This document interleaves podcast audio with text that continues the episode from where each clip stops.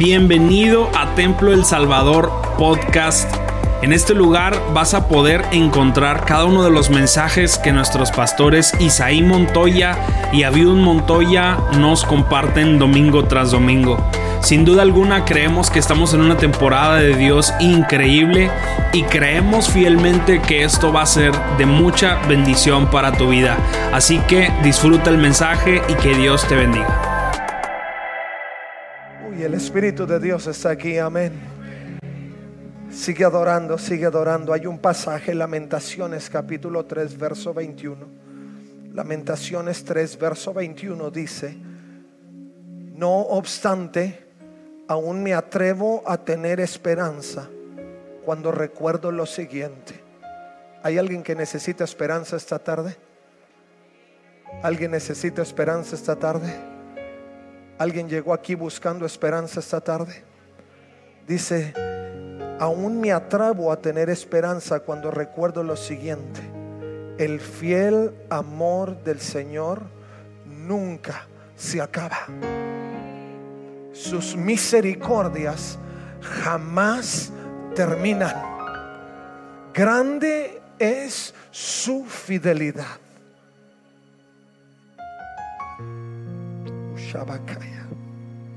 Sus misericordias son nuevas. Cada mañana me digo, el Señor es mi herencia. Por lo tanto, esperaré en Él. El Señor es mi herencia. ¿Puedes declararlo conmigo? El Señor es mi herencia. Dilo una vez más, el Señor es mi herencia. Por lo tanto, esperaré en Él. Toma tu lugar, mi hermano. Aleluya. Bendita palabra del Señor llena de esperanza que aviva nuestro corazón anima nuestro espíritu. Si tú esta tarde llegaste triste, toma esta palabra para ti. Toma esta palabra para ti. Si llegaste con dificultad a la iglesia por X y Y circunstancia, toma esta palabra para ti. Hay algo que a mí me encanta de parte del Señor. Hoy continuamos con nuestra serie Corazón Valiente. Corazón Valiente. ¿Cuántos corazones valientes tenemos esta mañana? Bueno, después del sermón vuelvo a preguntar. Pero siempre necesitamos un recordatorio de, de, lo que somos en el Señor y de lo que Dios ha hecho a favor nuestro y de lo que Él es en esencia. Porque para que nosotros podamos caminar con valentía, necesitamos tener presente el Dios al que servimos. Yo no sé si a ustedes les pasó alguna ocasión. Yo siempre fui un niño bien tranquilito, bien portado. No está mi papá. Por eso lo estoy diciendo. Y de pronto ahí en la escuela, usted sabe, uno se encuentra de todo. Hoy, hoy en día, eh, hoy en día le llama el famoso bullying, ¿no? Eh, anteriormente le decíamos los aprovechados. Y y algunos le decían cosas de la vida. Así pasa. Pero de repente había gente que decía, te veo a la salida en la escuela. No sé si a alguno le pasó, ¿no? Te veo a la salida. Y, y, a mí en más de una ocasión me decían, no sé ni por qué. No sé si querían que les hablara de Cristo o qué. Pero por ahí en alguna ocasión, y regularmente todo se disolvía en el día y ya al final ni se acordaban y cada quien pasó acá. Pero un día me la hicieron efectiva. Me dijeron, te veo la salida. Y yo dije, pues por si sí o por si no, me, le empecé a llamar a un buen amigo mío. Dije, ¿sabes qué? Me dijeron que me veían a la salida. Dije, pero por si sí, si es uno, dos, son dos o lo que sea, pues ahí te espero en la salida por lo que llegue a suceder. Y, y yo ya iba bien valiente, porque yo pensé que ya había acomodado todo y por cualquier cosa que pudiera suceder, pues no iba solo. Y, si me veían a la salida, pues nos iban a ver a más de uno a la salida. Y que voy llegando a la salida Y sí, ahí estaba el, el muchacho. Y me decía, entonces, ¿qué? Y le digo, ¿qué de qué? No, porque yo ya, ya le había, entonces no teníamos mensajes, teníamos que hacer peripecias para hablar por teléfono. Y, y yo seguro, ¿no? ¿Qué de qué? Y volteando yo para todos lados a ver dónde está el, el que me iba a dar seguridad. Y, y, dijo, no, pues te acuerdas que no sé qué. Le dije, no me acuerdo, pero como quiera. Y que empieza, me tira uno por allá y yo así. Lo bueno es que era bien ágil. Y mientras tanto yo mirando alrededor, ¿dónde está el que me iba a ayudar? Y nunca llegó. Pero el que me había dicho, te veo la salida, él sí venía como con tres o cuatro. Entonces era yo solo contra todos. Y no, ahí empezó y me agarró. Algunos los esquivé, algunos no. Y nunca llegó el que me iba. Pero yo salí bien valiente porque yo sabía que alguien iba a llegar para, para estar ahí conmigo y, y, entrar al quite, como decimos, ¿no? Y, y me ayudara. No, no, pues no terminé muy bien, ¿para qué le digo? Hasta que después llegó por ahí alguien de la escuela y ya por fin eh, me lo quitaron de encima.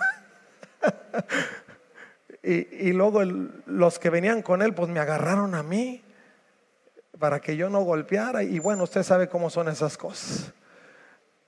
Pero yo salí muy valiente porque yo siempre estaba consciente que que alguien iba a estar ahí para apoyarme y que alguien me iba a, alguien eh, si se ponía duro el asunto, pues me iba a ayudar, pero nunca llegó. Y quizá muchos de nosotros nos sentimos en esa situación. No podemos adquirir un, un, corazón valiente si no recordamos o no pensamos o no sabemos que alguien va a estar ahí para ayudarnos a salir adelante en medio de los momentos caóticos. Esa vez no me fue nada bien. Y la verdad que no recuerdo ni por qué. Pero lo que sí recuerdo es que en quien yo confiaba no llegó. Y eso me hizo recapacitar sobre dónde es exactamente donde yo pongo mi confianza para poder caminar con un corazón valiente. ¿Cómo es que yo puedo llevar la vida adelante si no tengo esa capacidad de pensar que no importa las circunstancias que vengan, yo voy a poder sostenerme en medio de ellas. Y lo que aprendí también es que no puedo confiar en quien sea. No puedo confiar en quien sea, ni en lo que sea. Yo pensaba que mi super extra archi recontra amigo iba a estar ahí. Y no llegó. Y, me fue como en feria.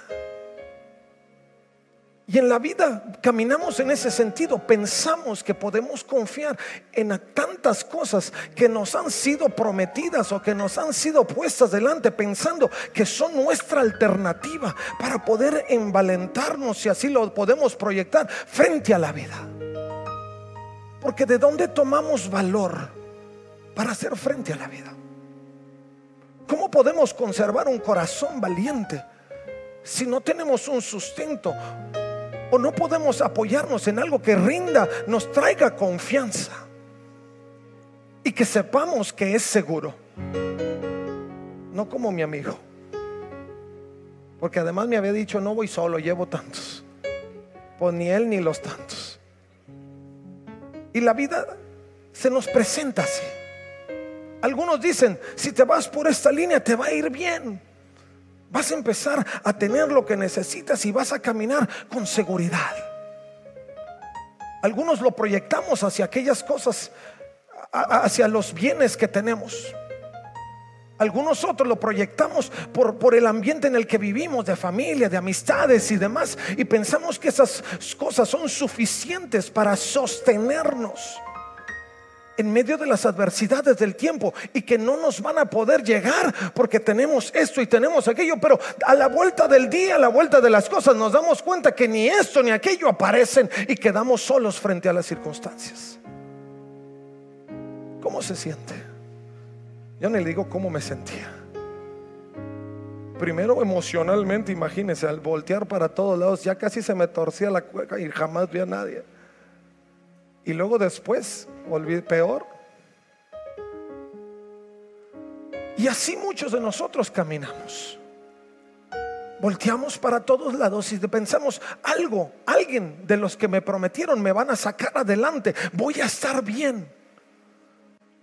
Pero si no vamos a la fuente correcta, si no nos enfocamos en aquel que se ha probado por las generaciones, escuche bien, porque quiero dejar en claro este principio antes de seguir adelante con lo que viene. Nosotros necesitamos crear dependencia en, un sustento importante, en una base, en un fundamento claro que sabemos que ha sido probado por no uno, ni dos, ni tres, sino por generaciones a través del tiempo. Y Jesucristo nuestro Dios Padre en el cielo se ha probado desde la fundación del mundo. Y no ha fallado. Gente ha querido destruirlo y él se mantiene fiel. Gobiernos han querido desecharlo y no han podido. Muchos han querido deshacerse de la palabra gloriosa de Jesucristo. En lo que en la Segunda Guerra Mundial, cuando se levanta el gobierno nazi y que quiso destruir todas las Biblias, oh, lo que no contaba es que cada creyente no solo la tenía impresa en el papel, pero la tenía grabada en el corazón y en la mente. Y aunque muchos intentaron deshacer, el sustento era firme y volteaban para cualquier lado. Mucha gente caía muerta, pero no caía sin esperanza, sino en la esperanza gloriosa de Jesucristo. A su nombre. Por eso es importante que tomemos valor para vivir la vida que Dios quiere en el sustento que es Jesucristo y que ha sido probado en los tiempos. Él no te va a fallar. Te va a fallar tu amigo, sí. Desde ahorita te digo para que te desencantes. Te va a fallar tu mamá, tu, sí te van a fallar. Por más que te amen. Son seres humanos, somos, fallamos. Pero Dios nunca te va a fallar. Te va a fallar el trabajo, sí. De pronto vas a creer que llevas ahí todo el, nivel y que, y que eres del agrado de todos los jefes y de repente al día siguiente te dicen estás despedido. Y todo lo que pensabas. O de repente llevabas tu empresa así con todo. No, y contratos por aquí, contratos por allá y contratos más allá. Y de la noche a la mañana se acabó lo que pensabas tenía valor suficiente para sustentar y proyectar tu vida, se termina. Pero lo que nunca va a fallar es lo que Dios ha prometido para tu vida. Por eso Jeremías, escribiendo el libro de lamentaciones, llega a una conclusión importante. Y esa conclusión importante de Jeremías era que en medio de cualquier circunstancia Dios actuaría en su carácter. Ahora, en el carácter de Dios no existen parcialidades. Lo he dicho una y lo diré siempre. Dios es todo o nada. Y cuando Jeremías hablaba, dice, no obstante, aún me atrevo. ¿Por qué se atrevía? ¿Cuántos atrevidos hay aquí? Levante la mano si usted es bien atrevido. No, yo conozco unos que hasta en parapente y se avientan del avión o con el paracaídas. Pero ¿quién, quién es atrevido? Jeremías tenía razón en lo que decía, porque Jeremías había pasado por, por tres reyes específicos en el pueblo de Judá, a quien Dios había, a, quienes Dios le había enviado a dar, a decirles que se arrepintieran de sus pecados. Jeremías estuvo frente al reinado de Joaquín y luego frente al reinado de Joaquín, y luego frente al reinado de Sedequías y en las tres líneas había sido golpeado, maltratado, desechado porque no les gustaba el mensaje. Que era un mensaje de parte de Dios para que ellos voltearan hacia arriba para que dejaran sus malas prácticas y pudieran tornar su corazón hacia Dios. Pero Jeremías era persistente porque si el primer rey no le gustó y lo maltrató y, lo encarceló y le hizo lo que él, seguía de pie y le, dijo al segundo rey. Y todavía después de tres reyes escribe el libro de lamentaciones y dice, aún me atrevo. ¿Quién después de tres se seguiría atreviendo? Dependiendo de por qué. Y Jeremías decía, aún me atrevo a tener esperanza. Dice, porque yo recuerdo por lo menos cuatro cosas importantes. Primero, yo me acuerdo que el fiel amor del Señor, y esto es lo que me gusta de Dios al no tener límites, dice, el fiel amor del Señor nunca se acaba. Nunca. Jamás. No tiene fin. Por eso Jeremías se atrevía, dice, yo me atrevo a tener esperanza, porque Dios es infinito. Me golpea uno, me golpea otro, pero el mensaje es claro y mi esperanza está sustentada en un fundamento que es inamovible, que no se conmueve ni se sacude. Y él decía, nunca, no, no a lo mejor, no quizá, no probablemente él decía, jamás, nunca se acaba. Y dice, sus misericordias, segundo, jamás se acaban. Dice, nunca se acaba, jamás terminan. Hay una promesa donde el amor de Dios no tiene límites. No parcialmente, no condicionado el Dios que tú y yo servimos no te condiciona. Lo único que te pide es que vengas a Él. Vienes a mí y yo te doy. Como vengas, yo te recibo. No condiciona tu llegada, no condiciona tu circunstancia. Si vienes maltratado, si vienes en contra, si vienes apático, no importa, Él te recibe. Él nunca, nunca acaba de amarte. Y sus misericordias jamás no tienen fin. Jamás se terminan. Dice, grande es su fidelidad. Y luego dice, sus misericordias son nuevas. Cada mañana. Cada día que tú amaneces hay una nueva misericordia. Cada situación que tú enfrentes hay una nueva respuesta. Cada momento de lucha hay una nueva victoria. Cada situación adversa hay una nueva forma o una nueva salida. Porque Dios tiene una nueva misericordia para ti. Y luego él decía, me digo, el Señor es mi herencia. Nosotros tenemos que caminar en ese atrevimiento de poder contar nuestras misericordias. ¿Y a qué me refiero? Nosotros tenemos que ser atrevidos. No podemos vivir la vida cristiana solamente llevándola así, easy, fácil, tranquila, pasa nada, solo voy a la iglesia. No. Si nosotros vamos a manifestar un corazón lleno de valentía, basado en el sustento de un Dios que jamás cesa de de brindar misericordias y que nunca deja de amarnos y que manifiesta nuevas misericordias cada mañana. Necesitamos adquirir ese corazón atrevido que nos permita mantenerlo de frente, no desplazarlo en nuestras lista de prioridades, sino mantenerlo en el número uno de nuestras prioridades, siendo el que marque el camino a seguir, que marque las formas de conducir mi vida, porque solo así voy a poder ver la grandeza de ese Dios infinito a su nombre. Por eso yo le digo, ¿cuántos corazones atrevidos hay aquí? Porque usted no puede declarar vivir una vida cristiana y en santidad si piensa llevarla así tranquilo.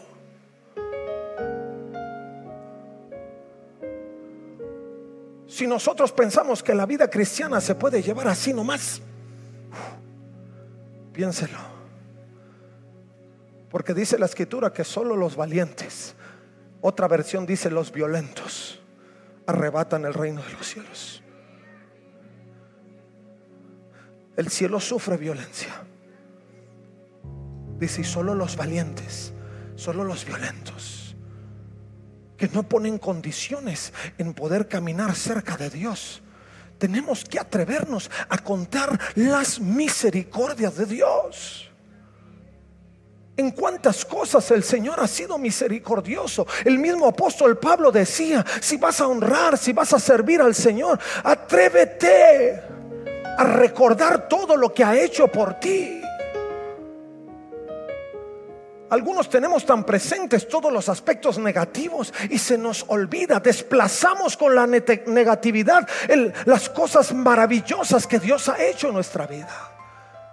Cada día tú despiertas, cada momento que te sientas frente a la mesa y hay un plato de lo que sea frente a ti, es una misericordia de Dios. Cada vez que abres tus ojos y puedes contemplar la grandeza y la hermosura de Dios, es una nueva misericordia. Cada momento que un problema en tu vida es resuelto, es una nueva misericordia de Dios. Cada momento que tú tienes recurso en tu bolsillo para hacer frente a las cosas, es una nueva misericordia de Dios. Cada momento que puedes doblar tu rodilla y accesar con libertad al trono de la gracia de Dios es una nueva misericordia. Nadie te lo puede robar. Jesús pagó el precio para que en libertad pudieras adelantarte y poder estar frente al Padre. ¿Puedes pensar en una mejor y mayor misericordia?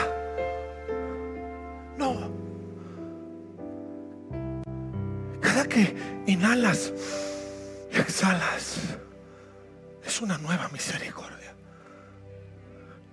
¿Cuántas veces inhalamos y exhalamos al día?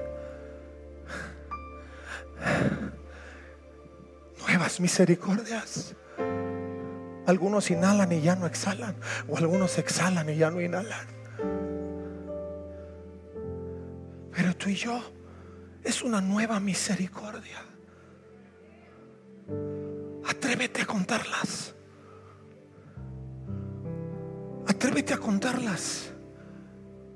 No dejes que el enemigo con sus dardos adversos desplacen de tu mente, de tu corazón y de tu espíritu. Lo que Dios ha traído y recuerda a diario. No dejes que el enemigo te engañe cuando escucho todas estas filosofías actuales que se están moviendo. Yo digo, ay Señor, ¿cómo pueden siquiera imaginar o pensar que el ser humano por sí mismo puede gobernar sobre su vida? Si ni siquiera puede tener conciencia de lo que será el día de mañana. Uno puede vivir con esperanza. Como decía Jeremías, me atrevo a tener esperanza. Porque el amor de Dios nunca se acaba. ¿Cómo vas a caminar como fue el creyente? Porque vas a recordar, Señor, tu amor nunca se acaba. Si yo estoy sentado aquí y hago un repaso de todo lo que ha pasado en mi vida en los tantos años que tú tengas, te vas a acordar, ay, si no hubiera sido por el Señor, ¿dónde estaría? ¿Qué hubiera sucedido en ese accidente? ¿Qué hubiera pasado en ese momento de la vida? ¿Qué le hubiera pasado a mi hijo cuando estaba en esa situación? ¿Qué hubiera sucedido cuando yo estaba en la escuela, cuando yo estaba en el trabajo? Y tantas cosas. Pero nosotros tenemos que llevar a nuestra mente ese principio y, y poder atrevernos a contarlo no solo recordarlo, pero contarlo. Porque si algo ha hecho el Señor contigo, es necesario que lo publiques. Conviene, dice la escritura, conviene que yo publique las cosas que Dios ha hecho. ¿Por qué? Primero porque bendices a otro. Y segundo, porque tú eres recordado. Oiga, mi hermano, cada que yo me entablo en una conversación con alguien. Para empezar, no tengo más de qué hablar más que de Cristo. Porque de qué le voy a hablar? de mi trabajo, pues yo sirvo a Cristo. De mi familia, pues están de pie por Cristo. De los recursos, de, de las inversiones, yo invierto en el reino y no he tenido pérdidas. De verdad. Algunos han invertido en otras cosas, acciones de aquí, acciones de allá, acciones del reino. Que el Bitcoin, que no el Bitcoin, que invierte en el reino. Y la promesa es nunca, ni jamás te va a fallar, ni jamás te va a hacer falta. Sus misericordias va a ser nuevas, una nueva ganancia. Si lo pongo en esos términos y te puedo llevar a proyectarlo en esa manera, nunca te va a faltar. Nunca vas a tener una pérdida. Las pérdidas aparentes que vivimos como cristianos son experiencias que nos llevan a un nivel diferente. En fe, en confianza, en contemplación de la grandeza de Dios. Por eso hay que contarlo. No nos atrevemos solamente a, a, ponerles una marquita a cada una de ellas, pero a decirlas, a manifestarlas. Porque en cada situación de ellas nosotros vamos a poder levantar el nombre del Señor. El rey David era un hombre valiente. Cantaban los chicos, el Dios del valiente David. Y aún David escribía Salmo 136 y decía, y dio la tierra de ellos en heredad, porque para siempre su misericordia, en heredad a Israel su siervo, porque para siempre su misericordia. Él es el que en nuestro abatimiento se acordó de nosotros, porque para siempre su misericordia. Y nos rescató de nuestros enemigos, porque para siempre su misericordia. El que da alimento a todo ser viviente, porque para siempre su misericordia. Al Dios de los cielos, porque para siempre es su misericordia. Él lo contaba.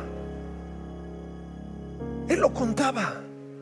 Porque para siempre es su misericordia. No nos podemos eximir de ello si vivimos en la contemplación de la grandeza de Dios.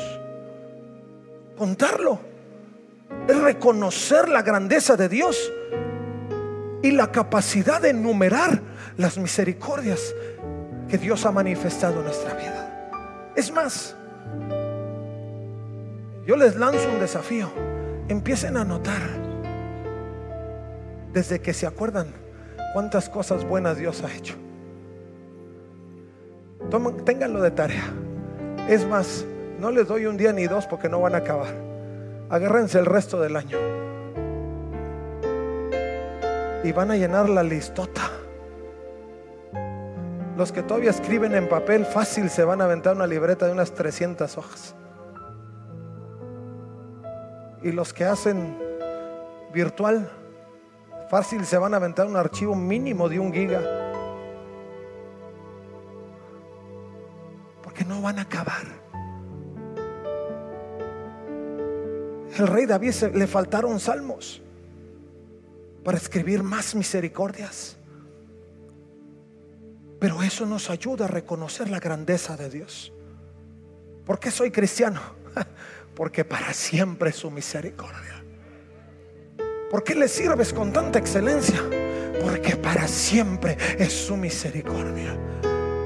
¿Por qué no te cansas? No, sí me canso, pero para siempre es su misericordia de dónde agarras energía para siempre. Es su misericordia. ¿Por qué sigues sirviendo aunque te está yendo? Porque para siempre es su misericordia.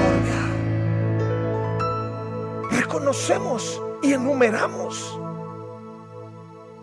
sin fin lo que Dios ha hecho por nosotros. Segundo, reconocemos la intervención de Dios desde nuestra progenie, desde nuestra familia, desde nuestros ancestros y reconocemos cómo hemos sido alcanzados, rescatados, liberados, alimentados y cómo hemos sido sostenidos en medio de las adversidades. Porque la misericordia de Dios se manifiesta desde siempre y ha sido traspasada de generación en generación. Porque eso es lo que Dios hace. Eso es como Dios actúa. En esa capacidad omnisciente, omnipresente, omnipotente, se manifiesta desde las generaciones anteriores, pasadas, hasta las generaciones presentes y hacia las generaciones futuras. Y lo reconocemos. ¿Por qué lo sirves? Porque no, Dios no se acaba conmigo cuando yo termine de respirar en este mundo, mi vida se eleva hacia la eternidad para trascender por los siglos de los siglos. Pero en los que quedan en la tierra siguen con esa cobertura gloriosa de bendición y gracia por generaciones hacia adelante hasta la venida de Jesucristo. Y entonces los que hayan muerto en Él se levantarán primero, se elevarán a su presencia. Y los que hayamos quedado, nos elevaremos para celebrar juntos en gloria por la eternidad. Dígame si eso no es misericordia. Dígame si eso no vale la pena contar. Que la gente que declara, porque yo sirvo a Dios que el pueblo, el mundo alrededor nuestro tomen conciencia de por qué hay un pueblo cristiano. No es un pueblo religioso, es un pueblo que experimenta la realidad de Dios cada vez, cada momento, cada instante. Porque Dios sigue siendo un Dios de milagros que se manifiesta en todo tiempo.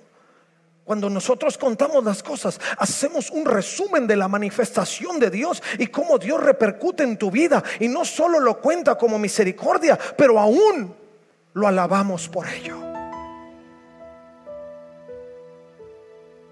Por eso cuando no te está yendo tan bien, alaba. Porque son más las cosas buenas que las malas.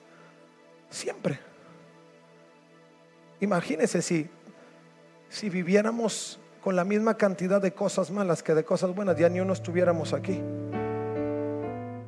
Si tú dijeras todos los días me pasa algo malo, como inhalo y exhalo, ya no estuvieras. Pero porque Dios es bueno siempre, tú estás aquí. Algunos expertos científicos dicen que si el hombre tuviera que vivir bajo el principio de probabilidad, ninguno viviríamos siquiera los primeros cinco minutos de nuestra vida. Por todos los agentes adversos que se mueven en la atmósfera. Dice, tenemos que reconocer que hay una fuerza superior que se manifiesta para que el hombre siquiera pueda llegar a un año de vida. Esa es una misericordia de Dios. La contamos, lo alabamos por ello. Y tres, lo disfrutamos. Porque las misericordias de Dios son para disfrutarlas. Amén. Si yo inhalo y exhalo, qué rico. Aparte, los doctores dicen que es bueno, te oxigenas. Y se benefician tus neuronas y se benefician tus músculos en la oxigenación y todo. Eso no lo sabemos, pero también es misericordia. Por eso a mí me encanta leer y ver qué dicen los médicos y esas cosas, porque digo, Señor, es una nueva misericordia que puedo contar. Disfrutémoslo. Dios no nos llama solo a contar misericordias para decir Dios es bueno, pero para deleitarnos en ello. Si Dios nos permite vivir en esas nuevas misericordias, es para que tú te sientas satisfecho. ¿Quién no se siente satisfecho cuando recibe una bendición? ¿Quién no se siente satisfecho cuando de pronto estabas tan enfermo que ya no te contaban y de pronto el, pastor platicaba su testimonio de sanidad esta mañana y, de pronto nada tienes? gloria. Cuentas de las maravillas del Señor y hay una satisfacción profunda en tu corazón. Porque algo sobrenatural trascendió en tu vida. Cuéntalo, cuéntalo. Disfrútalo, vívelo. El rey David decía, Salmo 103, que todo lo que soy alabe al Señor. Con todo el corazón alabaré su santo nombre. Que todo lo que soy alabe al Señor. Que nunca olvide todas las cosas buenas que hace por mí. Él perdona todos mis pecados y sana todas mis enfermedades. Me redime de la muerte y me corona de amor y tiernas misericordias. Colma mi vida de cosas buenas. Mi juventud se renueva como la del águila. Y finalmente terminó. Tiempo se fue. Pablo decía, Efesios, hablando a la iglesia de Éfeso, cuando pienso en todo esto, dice yo, Pablo, prisionero de Cristo, caigo de rodillas y elevo una oración al Padre, el creador de todo lo que existe en el cielo y en la tierra. Pido en oración que de sus gloriosos e inagotables recursos los fortalezca con poder en el ser interior por medio de su espíritu. Entonces, dice Cristo, habitará en el corazón de ustedes a medida que confíen en Él. Echarán raíces profundas. Por eso contamos las misericordias. Esta es la parte práctica, útil, efectiva de usarlas. Porque las misericordias no solo se cuentan, se usan y en, el uso de las misericordias, de lo que Dios hace, sembramos de tal forma que trae fruto. Y dice, echarán raíces profundas en el amor de Dios y ellas las mantendrán fuertes. Espero que puedan comprender cómo corresponde a todo el pueblo de Dios cuán ancho, cuán largo, cuán alto, cuán profundo es su amor en mi deseo que experimenten el amor de Cristo, aun cuando es demasiado grande para comprenderlo todo. Entonces serán completos, oiga, serán completos con toda la plenitud de la vida y el poder que proviene de Dios. Y ahora que toda la gloria sea para Dios, quien puede lograr mucho más de lo que pudiéramos pedir o incluso imaginar mediante su gran poder que actúa en nosotros. Las misericordias de Dios son el poder de Dios actuando en su vida. Dice Pablo, y echarás raíces profundas y entonces vas a ser fuerte y valiente. No, no, no, no me está entendiendo. O no me está entendiendo o no está dispuesto. Porque dice que si usted se atreve a pensar en esto, entonces va a echar raíces profundas del amor del Señor. Y como resultado, va a empezar a emanar de su vida esa manifestación gloriosa de Dios. Y en todo ello usted va a dar testimonio de la grandeza del omnipotente. Y va a llegar el momento de prueba y usted no se va a poder echar para atrás me hubiera visto con esos cuatro que se me pusieron. No quedé bien, pero los hubiera visto cómo quedaron ellos. Felices, contentos, riéndose de uno. No. no. Si usted empieza a contar las misericordias, su corazón se va a mantener fuerte. Su sustento firme aunque me azote el viento de la izquierda, de la derecha, de frente y de atrás, y llegue el remolino de las circunstancias, estoy plantado. Estoy plantado. Porque para siempre son sus misericordias. Y va a traer tal fruto que va a trascender en usted sus generaciones. Y no solo usted, pero cada generación después de usted, bajo ese principio, van a ver la gloria de Dios. Va a ver la gloria de Dios. No, no me oyó. Va a ver la gloria de Dios. Va a ver la gloria de Dios. Dios no ha acabado. Dios no ha acabado, vamos, déselo. Dios no ha acabado. Dios no ha terminado. Si usted necesita milagros, Dios sigue haciéndolos.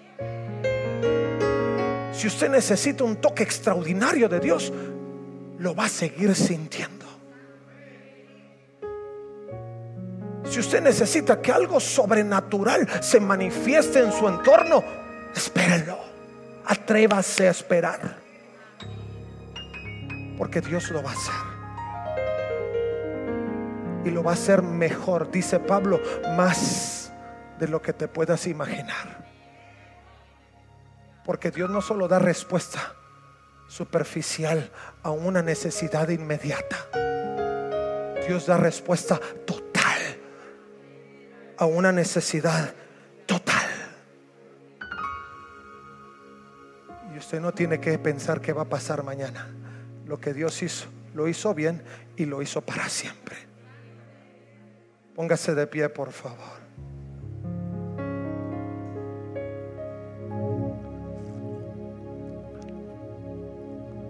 Sé que el tiempo se fue. Pero si usted esta mañana, esta tarde, necesita vivir esa experiencia y necesita aprender a contar sus misericordias y a disfrutarlas y a usarlas. Este es el tiempo para que usted le diga al Señor, estoy listo, Señor. Estoy listo. Si tú llegaste esperando un milagro, puedes venir aquí y dile, Señor, quiero contar una nueva. Necesito una historia nueva. Yo le he dicho al Señor, Señor, dame, un, dame una nueva ilustración, Señor. Que tenga algo nuevo que contar, porque tu palabra dice que nuevas son tus misericordias. Y apenas doy la vuelta y Dios hace otra cosa. Y hace otra cosa. Si tú estás en esa condición y quieres ver esa manifestación en tu vida, yo quiero invitarte a que dejes tu lugar y le digas, Señor, perdóname porque no había contado mis misericordias. Pero ahora que lo estoy viendo, ay Señor, tú has sido increíble. ¿Cómo se me pudo pasar? ¿Cómo no lo pude ver? Si siempre estuviste ahí.